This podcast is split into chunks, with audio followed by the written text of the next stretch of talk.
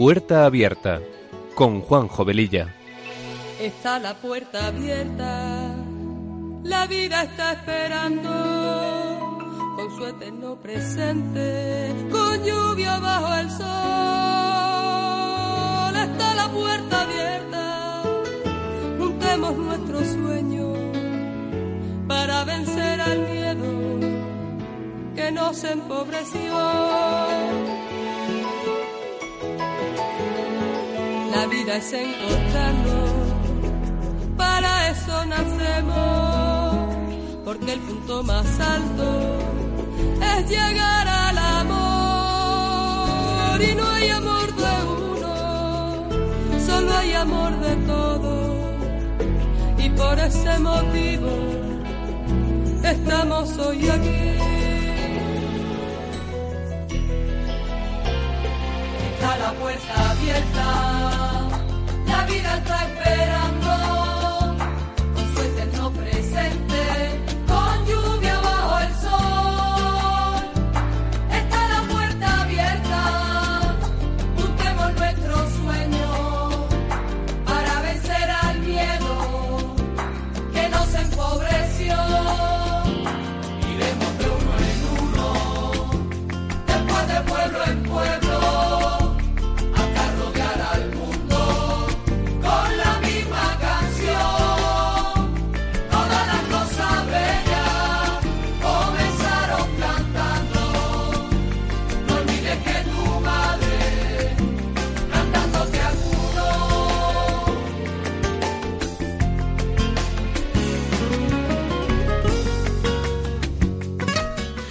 Pues queridos oyentes de Radio María, muy buenas tardes. Eh, comenzamos este programa de Puerta Abierta que se emite los sábados de 3 a 4 de la tarde con una frecuencia quincenal. Con estos buenos deseos nos ponemos en manos de nuestra Madre María y del Espíritu Santo, para que sean ellos los conductores del mismo y que a través de esta emisora podamos llegar a muchas personas. Nuestra sintonía dice mucho de lo que este programa pretende ser, un espacio que sea una puerta abierta a temas actuales y acompañado de buena música, porque las canciones ponen palabras a aquello que sentimos y que no podemos o no sabemos expresar. Y todo esto dentro de un ambiente distendido en el que también podamos compartir el mensaje del Evangelio. Recordaros que tenemos un correo electrónico para vuestras consultas, puerta abierta arroba radiomaria.es, todo en minúscula y seguido.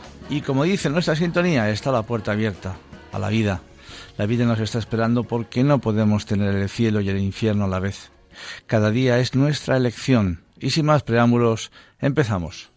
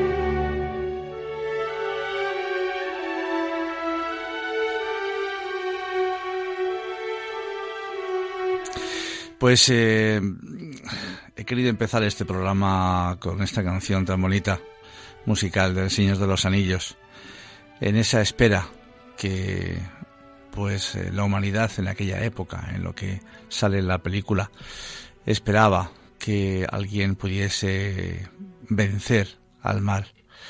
En este tiempo de Adviento en el que nos encontramos, que estamos a la espera también de ese Señor Jesús, que en muy poquito tiempo nace en nuestros corazones, siempre que nosotros le dejemos nacer, por supuesto.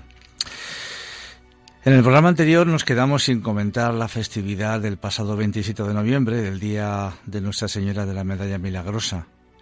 Y creo que es un tema muy bonito e interesante y vamos a datarlo a un poquito a continuación. Vamos a ver su historia y los grandes beneficios que produce en aquellos que la reciben con fe. Es la medalla milagrosa o la medalla, la medalla de Nuestra Señora de las Gracias o también medalla de la Inmaculada y es un símbolo de devoción y de amor reconocido por la Iglesia Católica como apoyo para aquellos que se enfrentan a momentos particularmente difíciles en sus vidas, o simplemente para aquellos que desean recordar cada día que no están solos, que tienen una Madre infinitamente buena y amorosa, que los apoya y los soporta. Este objeto de veneración, con un poderoso simbolismo, capaz de curaciones inesperadas y actos prodigiosos, proviene de una aparición, de un momento de amor divino hecho carne y luz del encuentro entre una novicia joven y humilde de apenas 24 años llamada Santa Catalina Lauré y la Virgen María. Porque las apariciones de María en particular son consideradas por la Iglesia como intervenciones de una madre amorosa hacia sus hijos, un gesto de misericordia y afecto por parte de quien tan cerca de Dios no olvida a todos los que viven las preocupaciones de la vida terrenal demasiado frágiles, demasiado débiles para poder hacer frente a los problemas, a las desgracias, a las interminables pruebas que la vida les presenta. Así de vez en cuando María desciende para recordar a quienes creen y confían en ella su compromiso, su voluntad de ayudar a los hombres y mujeres en su viaje diario, de apoyarlos, defendiendo siempre y en todo caso su causa ante los ojos del Padre. Así fue para la Virgen de la Medalla Milagrosa que el 27 de noviembre de 1830 se apareció a Santa Catalina, una joven novicia, en el convento de las Hijas de la Caridad de San Vicente de Pagul en París. Ella dijo haber sido testigo de muchas apariciones a lo largo de su vida, pero que las mantuvo ocultas y sólo las relató a su confesor cuando estaba a punto de morir. Fue proclamada santa en 1947 por el Papa Pío XII. Hablando de la apariencia de la Virgen, esto es muy bonito porque Santa Catarina nos eh, cuenta cómo la veía ella a la Santísima Virgen y se esforzaba por encontrar las palabras más apropiadas y más eh, verdaderas para que eh, pudiésemos nosotros también ver siquiera con los ojos del corazón también a la Santísima Virgen. Ella cuenta, la Virgen estaba de pie, vestida de blanco, estatura mediana, el rostro tan bello que me sería imposible decir su belleza. Llevaba un vestido de seda blanco aurora con mangas lisas, la cabeza cubierta con un velo blanco que le descendía por ambos lados hasta los pies.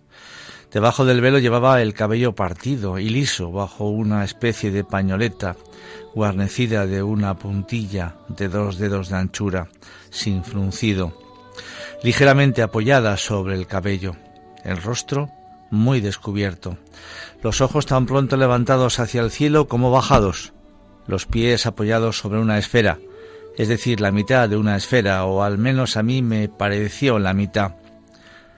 La santa dijo que se había arrodillado ante la Virgen y que había puesto sus manos sobre sus rodillas en reverencia.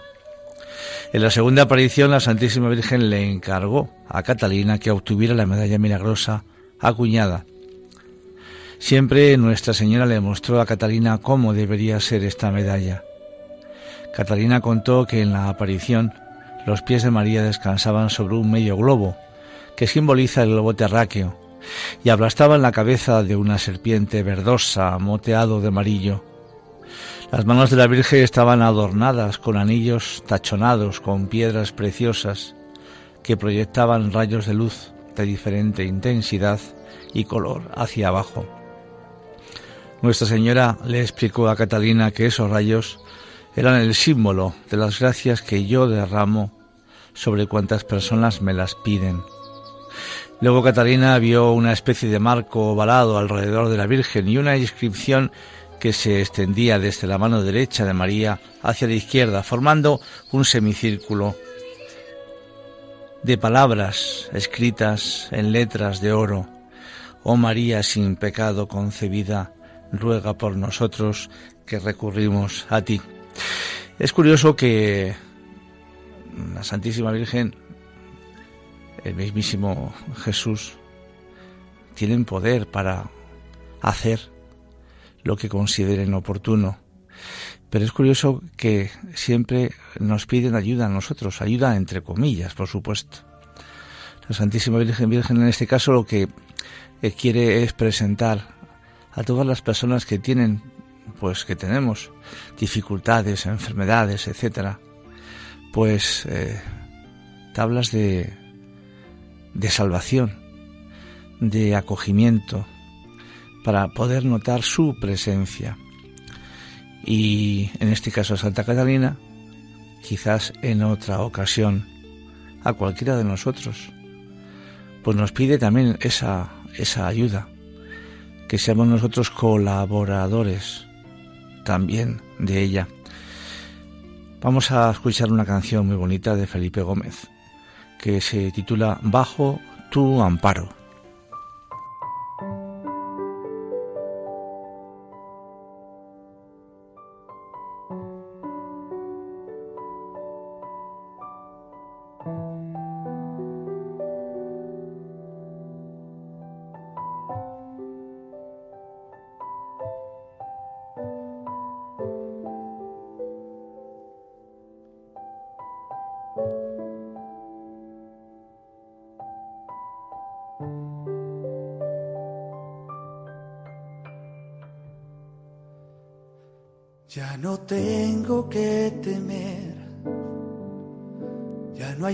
Cosas que me asusten, no me da miedo el ayer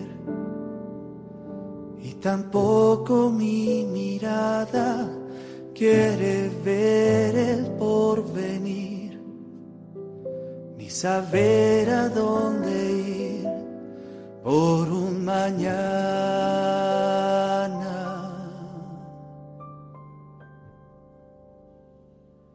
Ni lo que pueda pasar. Si de las preocupaciones yo no me puedo encargar, si no tengo más razones o si me voy a quebrar, Dios me dice hay que esperar bajo tu mano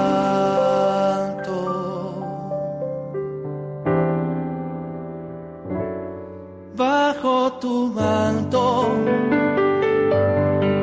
No hay tempestades que me azoten contra el viento.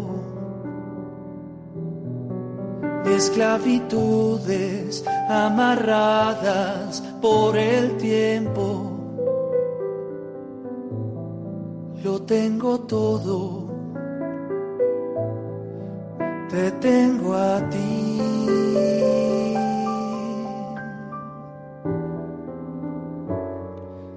Tu manto, lleno de estrellas que iluminarán mi noche. Ya no habrá juicios, fariseos o reproches, pues soy tu hijo, cuidas de mí.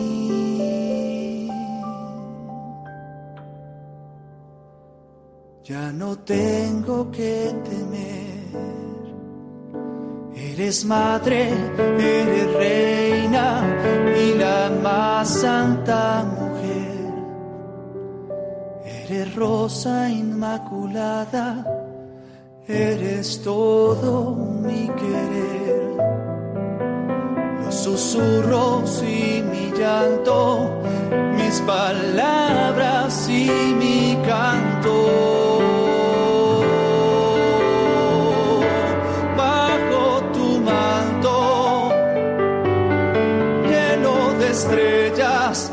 Que iluminarán mi noche.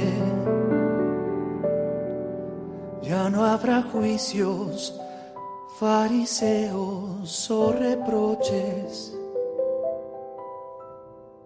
pues soy tu hijo, cuidas de mí.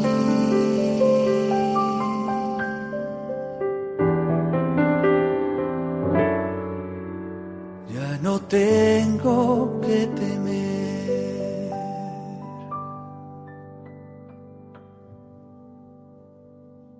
Bajo tu manto no hay tempestades que me azoten bajo el viento. Qué frases eh, más bonitas, ¿verdad? Bien, pues esta medalla es milagrosa, es luminosa y es dolorosa.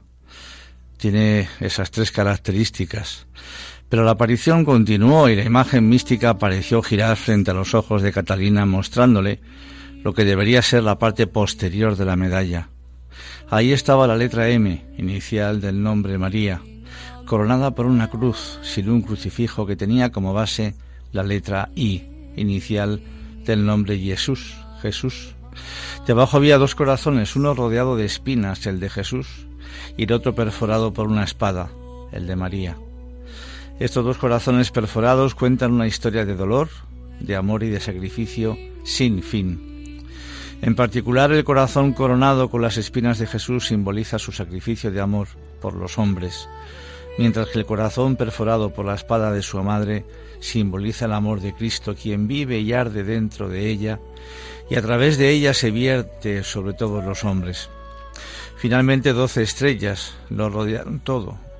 Estas estrellas simbolizan las doce tribus de Israel y los doce apóstoles. Entonces todo desapareció, como algo que se apaga, y me quedé llena no sé de qué, de buenos sentimientos, de alegría, de consuelo. Son palabras de Santa Catalina. La misma Virgen también es saludada como estrella del mar en la oración Ave Maris Estela. La Virgen habló nuevamente a Catalina en otra ocasión, diciéndole que acuñara esta medalla según ese modelo. Y le dijo, todas las personas que la lleven consigo recibirán grandes gracias, especialmente llevándola en el cuello será un signo de amor, una promesa de protección para todos aquellos que confíen en ella. Catalina encontró cierta resistencia, pero al final la medalla fue acuñada en el año 1832 y se hicieron aproximadamente unas 1.500 unidades. Pero inmediatamente su poder se manifestó con numerosas curaciones y conversiones, tanto que fue necesario hacer miles de copias más. En febrero de 1832 París fue devastada por una terrible epidemia de cólera que causó más de 20.000 muertes. Las hijas de la caridad distribuyeron en esta ocasión las primeras 2.000 medallas e inmediatamente comenzaron a tener lugar las curaciones junto con las conversiones. Por eso los parisinos comenzaron a llamar a la medalla milagrosa también los papas Gregorio XVI y Pío IX la han utilizado y la capilla de las apariciones, donde Santa Catalina se encontraba con la Virgen, se ha convertido en un lugar de culto y peregrinación. Hoy en día hay millones de reproducciones de esta medalla en diferentes metales. Al final de la novena, el día 27 de noviembre, durante la misa, se recita el acto de consagración, que es precioso. Oh Virgen Madre de Dios, María Inmaculada, nosotros te ofrecemos y consagramos bajo el título de Nuestra Señora de la Medalla Milagrosa, nuestro cuerpo, nuestro corazón, nuestra alma y todos nuestros bienes espirituales y temporales. Haz que esta medalla sea para cada uno de nosotros una señal cierta de tu afecto y un recuerdo imperecedero de nuestros deberes hacia ti y que al llevar tu medalla nos guíe siempre tu amable protección y nos conserve en la gracia de tu divino Hijo. Oh poderosísima Virgen, Madre de nuestro Salvador, consérvanos unidos a ti en todos los momentos de nuestra vida. Alcánzanos a todos nosotros, tus hijos, la gracia de una buena muerte, a fin de que juntos contigo podamos gozar un día de la celeste beatitud. Amén. Oh María sin pecado concebida, ruega por nosotros que recurrimos a ti. Evidentemente yo quisiera eh, quitar eh, esa idea que hay muchas personas que estas cosas las consideran eh, como una especie de talismán de la suerte, ¿no? Si llevo esta medalla, sí, si no la llevo, no. Eso, en mi opinión, no es así. Y me acuerdo en este momento de el Evangelio de, que trataba sobre eh, aquella mujer que llevaba 12 años con flujos de sangre y ya no sabía la mujer qué hacer. Y ella pues pensó que si llegaba a tocar el manto, la orla del manto de Jesús, podría curarse. Y el evangelista, no recuerdo en este momento quién era, no sé si Marcos o Mateo, pues cuenta que eh, iban al lado del maestro, pues todos ellos, muchísima gente empujando a Jesús, tratando de tocarle, tratando de eh, curarse, pero de otra manera.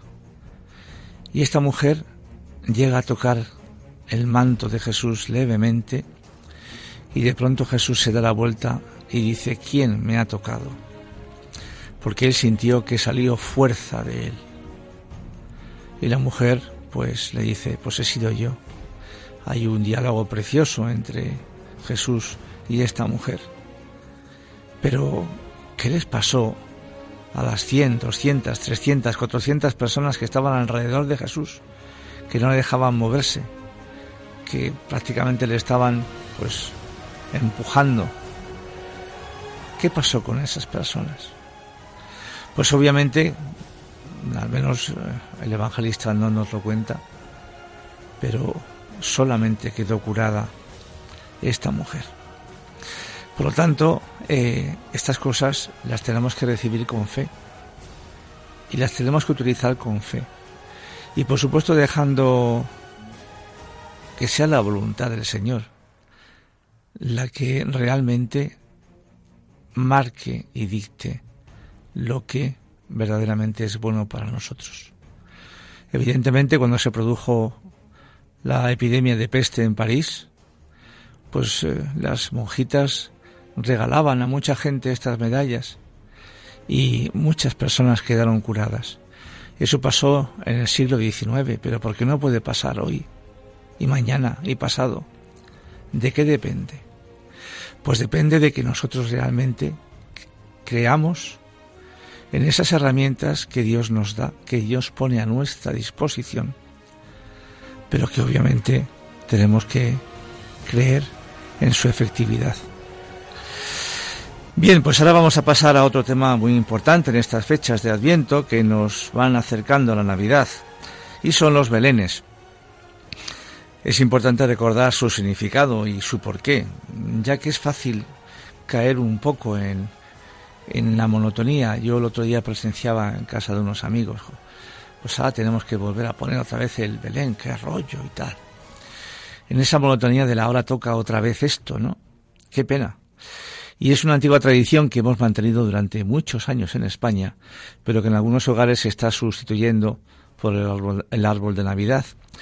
Y por supuesto por el dichoso Papá Noel o Santa Claus, utilizado ampliamente como herramienta comercial y fruto de la imaginación de un escritor y después mantenido interesadamente por una firma de bebida gaseosa y evidentemente es una copia de, de San Nicolás de Bari, pero San Nicolás vivió hace más de 500 años y de ahí se ha pues eh, descafeinado completamente todo lo que él hizo para llegar a Papá Noel. Y por supuesto en detrimento de nuestros Reyes Magos. Y por ello cada vez es más complicado encontrar figuritas o felicitaciones de Navidad que lleven impresas a nuestros tres reyes magos de Oriente, Melchor, Gaspar y Baltasar. El Papa Francisco, coincidiendo con el primer domingo de Adviento, ha firmado hace unos días la carta apostólica Admirable, Admirabile Signum sobre el significado y el valor del Belén como tradición cristiana. En el pueblo de Greccio, en Italia, San Francisco de Asís realizó el primer Belén de la historia. Francisco reivindica esta práctica navideña como parte del dulce y exigente proceso de transmisión de la fe. Además de abordar la Sagrada Familia o los Reyes Magos, pone en valor la figura del mendigo como el privilegio, el privilegiado de este misterio, y defiende a los personajes secundarios como símbolo de la santidad cotidiana. El Papa reivindica en tono catequético y pedagógico esta costumbre navideña de representar el nacimiento de Jesús en las casas, en los lugares de trabajo, en las escuelas, en los hospitales, en las cárceles, en las plazas, etc. En plena polémica en España sobre la pertinencia o no de ubicar los nacimientos en espacios públicos, el Papa lo defiende como un ejercicio de fantasía creativa que utiliza los materiales más dispares para crear pequeñas obras maestras llenas de belleza. Espero, dice, que esta práctica nunca se debilite. Es más, confío en que allí donde hubiera caído en desuso, sea descubierta de nuevo y revitalizada. No es importante cómo se prepara el pesebre, puede ser siempre igual o modificarse cada año. Lo que cuenta es que éste hable a nuestra vida, reflexiona Francisco. El Papa confía en que el Belén lleve a los cristianos a sentirse implicados en la historia de la salvación, contemporáneos del acontecimiento que se hace vivo y actual en los más diversos contextos históricos y culturales. El hermoso signo del pesebre tan estimado por el pueblo cristiano causa siempre asombro y admiración. La representación del acontecimiento del nacimiento de Jesús equivale a anunciar el misterio de la encarnación del Hijo de Dios, con sencillez y alegría. El Belén, en efecto, es como un evangelio vivo que surge de las páginas de la Sagrada Escritura. La contemplación de la escena de la Navidad nos invita a ponernos espiritualmente en camino, atraídos por la humildad de aquel que se ha hecho hombre para encontrar a cada hombre, descubriendo que Él nos ama hasta el punto de unirse a nosotros, para que también nosotros podamos unirnos a Él. Con esta carta, dice el Papa Francisco, quisiera alentar la hermosa tradición de nuestras familias que en los días previos a la Navidad preparan el Belén. Se aprende desde niños cuando papá y mamá junto a los abuelos transmiten esta alegre tradición que contiene en sí una rica espiritualidad popular, porque con el Belén sentimos que Dios está muy cerca de cada uno de nosotros.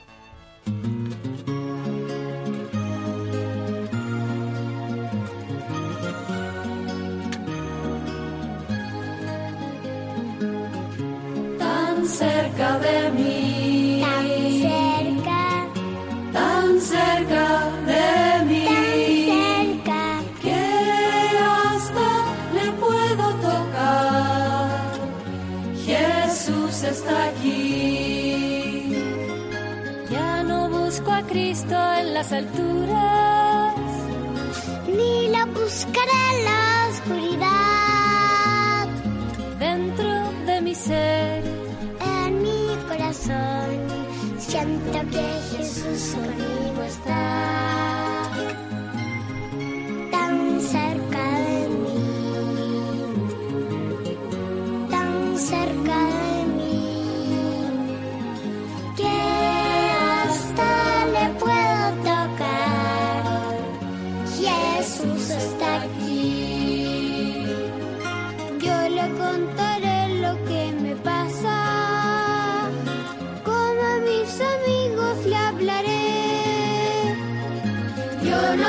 Él quien habita en mí, o soy yo pues quien habita en Él.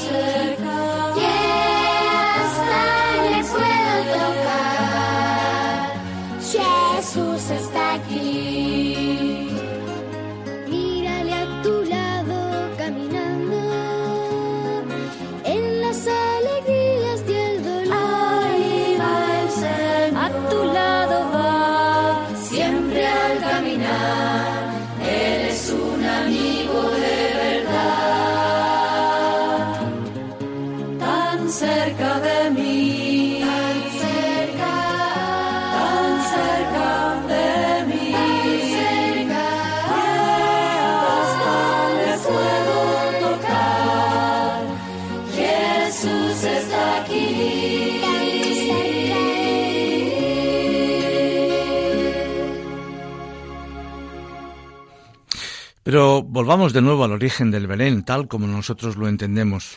Nos trasladamos con la mente a Grecio, en Italia. Allí San Francisco de Asís se detuvo viniendo probablemente de Roma, donde el 29 de noviembre de 1223 había recibido del Papa Honorio III la confirmación de su regla. Después de su viaje a Tierra Santa, aquellas grutas le recordaban de manera especial el paisaje de Belén. Y es posible que el Povelelo quedase impresionado en Roma por los mosaicos de la Basílica de Santa María la Mayor, que representan el nacimiento de Jesús justo al lado del lugar donde se conservaban, según una antigua tradición, las tablas del pesebre. Las fuentes franciscanas narran en detalle lo que sucedió en Grecio.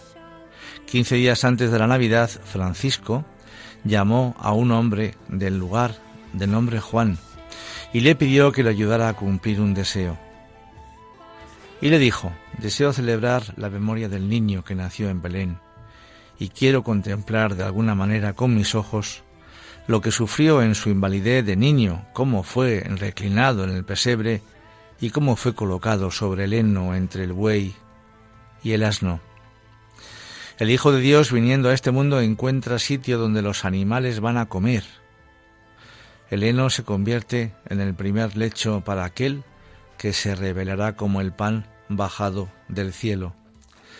Un simbolismo que ya San Agustín, junto con otros padres, había captado cuando escribía, puesto en el pesebre, se convirtió en alimento para nosotros.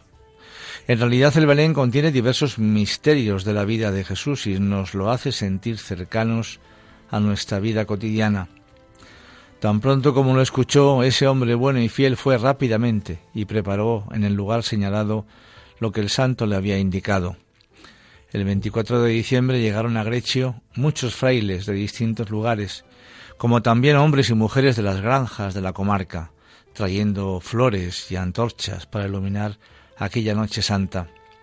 Cuando llegó Francisco, encontró el pesebre con el heno, el buey y el asno, las personas que llegaron mostraron frente a la escena de la Navidad una alegría indescriptible, como nunca antes habían experimentado.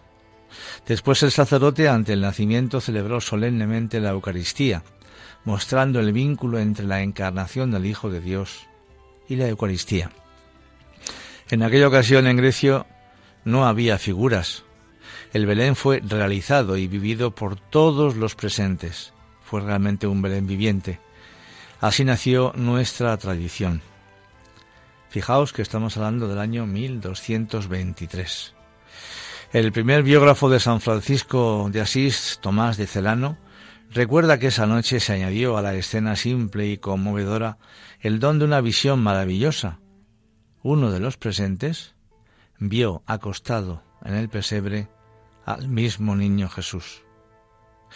De aquel Belén de la Navidad de 1223, todos regresaron a sus casas colmados de alegría. San Francisco realizó una gran obra de evangelización con la simplicidad de aquel signo. Su enseñanza ha penetrado en los corazones de los cristianos y permanece hasta nuestros días como un modo genuino de representar con sencillez la belleza de nuestra fe.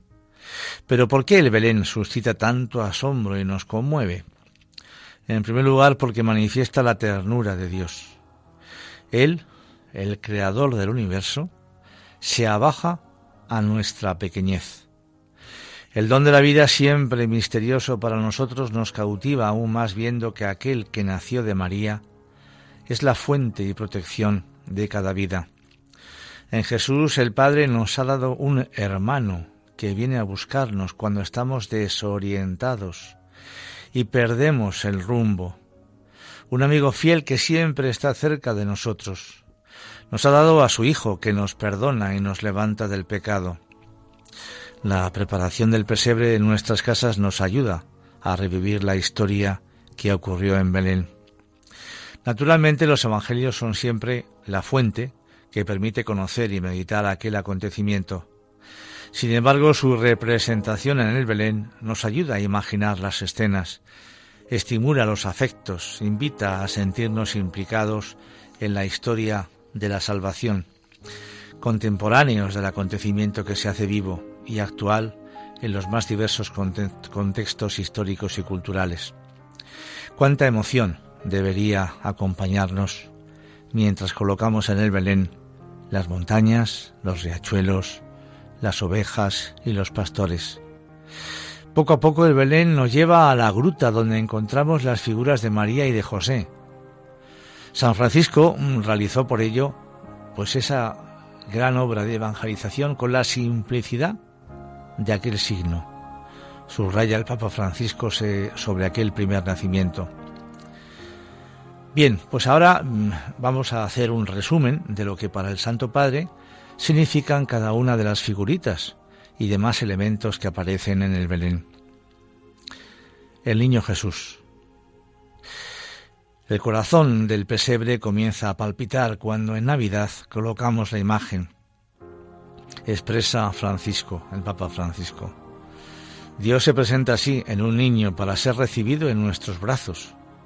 En la debilidad y en la fragilidad esconde su poder que todo lo crea y transforma. Para el obispo de Roma, en Jesús, Dios ha sido un niño y en esta condición ha querido revelar la grandeza de su amor que se manifiesta en la sonrisa y en el tender sus manos hacia todos. Por eso la importancia de que si el niño Jesús nace el 24 por la noche, que hasta ese momento tengamos el pesebre vacío, porque obviamente en muchos belenes aparece ya el niño Jesús desde el día 1 de diciembre o antes que lo ponen. Pero hasta ese mm, detalle que parece sin importancia, si realmente nos ponemos a pensar en él, tiene una trascendencia preciosa.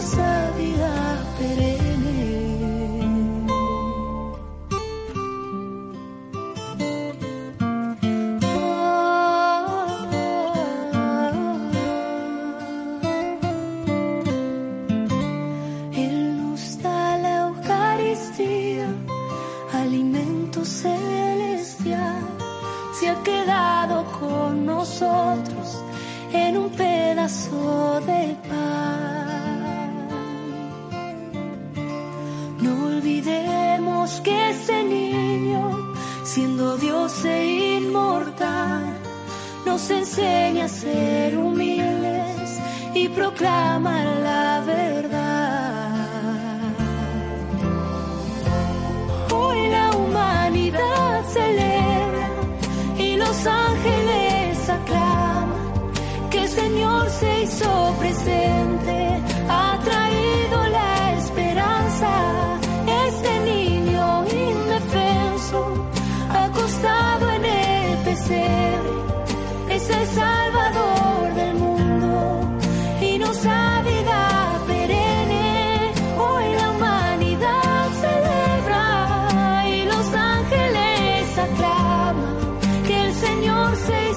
atardecer.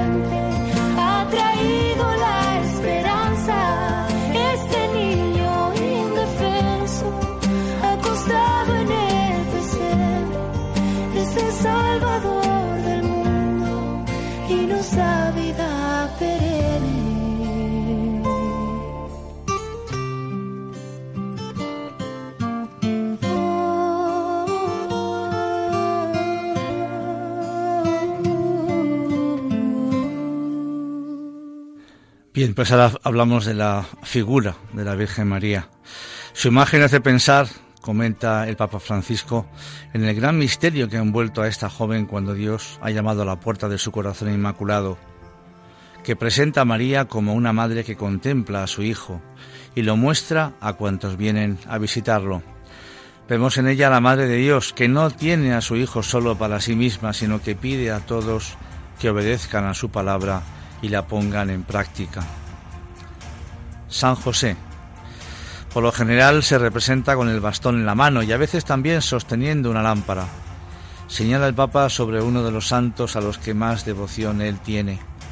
Juega un papel muy importante en la vida de Jesús y de María. Él es el custodio que nunca se cansa de proteger a su familia, comenta. Además pone en valor cómo fue el primer educador de Jesús, niño y adolescente, así como el hecho de que llevaba en su corazón el gran misterio que envolvía a Jesús y a María, su esposa, y como hombre justo confió siempre en la voluntad de Dios y la puso en práctica. El pesebre. Al nacer en el pesebre Dios mismo creó la revolución del amor, la revolución de la ternura, comenta el Papa, que señala a continuación cómo desde el Belén Jesús proclama con manso poder la llamada a compartir con los últimos el camino hacia un mundo más humano y fraterno, donde nadie sea excluido ni marginado.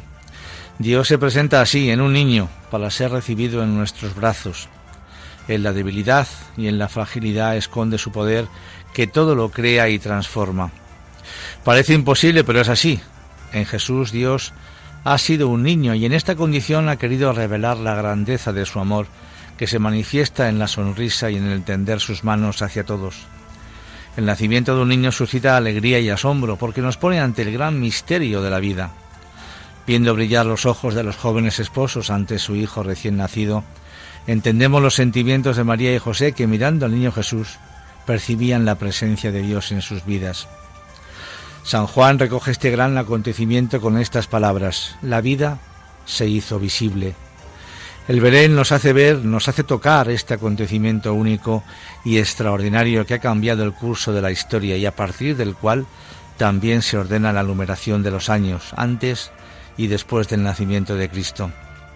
El modo de actuar de Dios casi aturde porque parece imposible que Él renuncie a su gloria para hacerse hombre como nosotros. Qué sorpresa ver a Dios que asume nuestros propios comportamientos. Duerme toma la leche de su madre, llora y juega, como todos los niños. Como siempre, Dios desconcierta, es impredecible, continuamente va más allá de nuestros esquemas. Los Reyes Magos. El Papa se refiere a ellos como hombres ricos, sabios, extranjeros, sedientos de lo infinito, que parten para un largo y peligroso viaje que los lleva hasta Belén. Francisco detalla que sus regalos tienen un significado alegórico, el oro honra la realeza de Jesús, el incienso su divinidad, la mirra su santa humanidad que conocerá la muerte y la sepultura. Para el Papa Melchor, Gaspar y Baltasar enseñan que se puede comenzar desde muy lejos para llegar a Cristo. De ellos destaca que no se dejan escandalizar por la pobreza del ambiente, no dudan en ponerse de rodillas y adorarlo, ante él comprenden que Dios, igual que regula con soberana sabiduría el curso de las estrellas, guía el curso de la historia, abajando a los poderosos y exaltando a los humildes. Y recuérdalos que los restos de los Reyes Magos se encuentran en una urna preciosa en la Catedral de Colonia, en Alemania, aunque ellos siguen vivos y presentes en nuestro corazón cada 6 de enero. El cielo estrellado, Pensemos en cuántas veces la noche envuelve nuestras vidas. Invita al Papa que reflexiona sobre cómo Dios no nos deja solos, sino que se hace presente para responder a las preguntas decisivas sobre el sentido de nuestra existencia. ¿Quién soy yo? ¿De dónde vengo? ¿Por qué nací en este momento? ¿Por qué amo? ¿Por qué sufro? ¿Por qué moriré?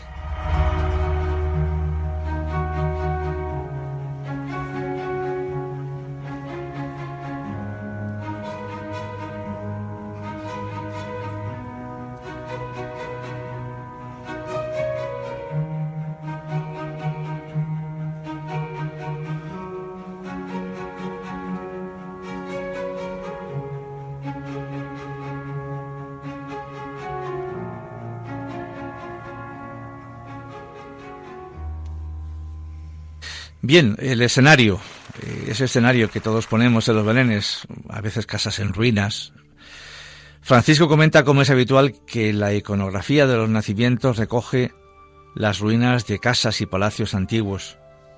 Esas ruinas, dice, son sobre todo el signo visible de la humanidad caída, de todo lo que está en ruinas, que está corrompido y deprimido, detalla el Papa, que va más allá, este escenario dice que Jesús es la novedad en medio de un mundo viejo y que ha venido a sanar y reconstruir, a devolverle a nuestra vida y al mundo su esplendor original. Estas ruinas parecen estar inspiradas en la leyenda áurea del dominico Jacopo da Varese del siglo XIII, donde se narra una creencia pagana según la cual el templo de la paz en Roma se derrumbaría cuando una virgen diera a luz las montañas, los riachuelos y los animales. Para el Papa Francisco reflejan cómo toda la creación participa en la fiesta de la venida del Mesías. El palacio de Herodes. Comenta el Papa que está al fondo, cerrado, sordo, al anuncio de la alegría que supone el nacimiento de Jesús. Los ángeles y la estrella, que son la señal de que también nosotros estamos llamados a ponernos en camino para llegar a la gruta y adorar al Señor, explica el Papa. Los pastores son los más humildes y los más pobres quienes saben acoger el acontecimiento de la encarnación. Se convierten en los primeros testigos de lo esencial, es decir, de la salvación que se les ofrece, raya. Es más, el Papa Francisco está convencido de que este encuentro entre Dios y sus hijos, gracias a Jesús, es el que da vida precisamente a nuestra religión y constituye su singular belleza y resplandece de una manera particular en el pesebre. Pensar que los pastores en aquella época eran gente muy poco eh, tomada en cuenta, eran pues eso, un poco los parias del lugar, ¿verdad? Los mendigos. Francisco invita a colocar en el Belén las figuras de aquellos que no conocen otra abundancia que la del corazón. Los pobres son los privilegiados de este ministerio y a menudo aquellos que son más capaces de reconocer la presencia de Dios en medio de nosotros. No en vano el Papa recuerda que el Hijo de Dios nació pobre. Las otras figuritas. El Papa admite en su carta que tanto a los niños como a los adultos les encanta añadir otras figuras al Belén que no aparecen en los relatos evangélicos, como la lavandera, el herrero, el panadero. Esta imaginación pretende expresar que en este nuevo mundo inaugurado por Jesús hay espacio para todo lo que es humano y para toda criatura, interpreta el Papa. Y para terminar esta, esta carta apostólica, el Papa Francisco la concluye con las siguientes palabras. Ante el Belén, la mente va espontáneamente a cuando uno era niño, y se esperaba con impaciencia el tiempo para empezar a construirlo. Estos recuerdos nos llevan a tomar nuevamente conciencia del gran don que se nos ha dado al transmitirnos la fe, y al mismo tiempo nos hacen sentir el deber y la alegría de transmitir a los hijos y a los nietos la misma experiencia. No es importante cómo se prepara el, pesebre, puede ser siempre igual o modificarse cada año. Lo que cuenta es que éste hable a nuestra vida. En cualquier lugar y de cualquier manera el Belén habla del amor de Dios, el Dios que se ha hecho niño para decirnos lo cerca que está de todo ser humano, cualquiera que sea su condición. Que en la escuela de San Francisco abramos el corazón a esta gracia sencilla, que dejemos que el asombro nazca una oración humilde, nuestro gracias a Dios que ha querido compartir todo con nosotros para no dejarnos nunca solos. Está escrito esto en Grecio, en el santuario del Pesebre, el 1 de diciembre de 2019. Y ya para terminar, como este es un tiempo para celebrar, vamos a poner una canción que nos habla precisamente de esto mismo.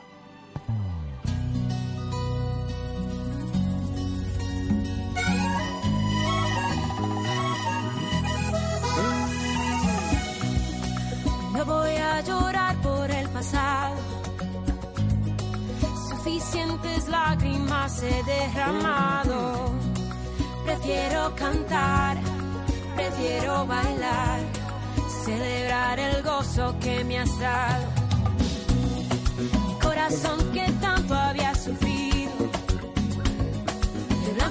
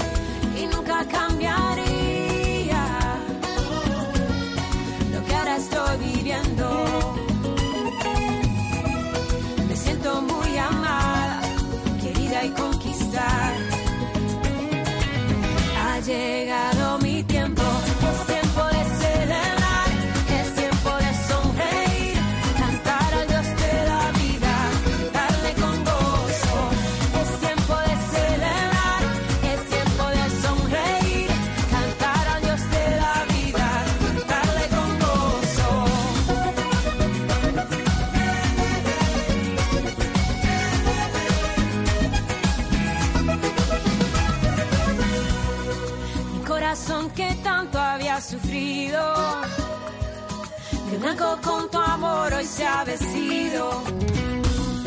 El verdadero amor llegó para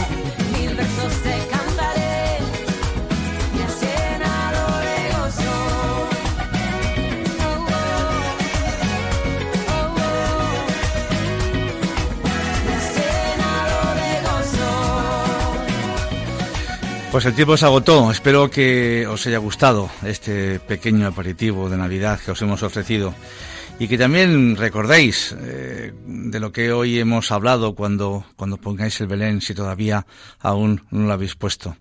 Como siempre ha sido un placer estar con todos vosotros y os emplazo Dios mediante al sábado 11 de enero. 11 de enero a las 3 de la tarde, ya que el próximo sábado 28 de diciembre tendremos una programación especial y no habrá programa. Por ello, feliz, feliz, feliz Navidad, que el Niño Jesús nazca en vuestros corazones y que encontréis en Él toda la felicidad que anheláis para vosotros y vuestras familias. Hasta el año que viene, si Dios quiere, feliz Navidad, feliz año 2020.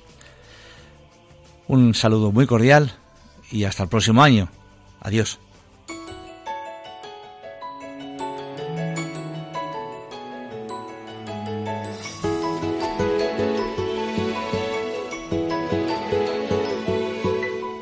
Y así termina Puerta Abierta, un programa dirigido por Juanjo Velilla.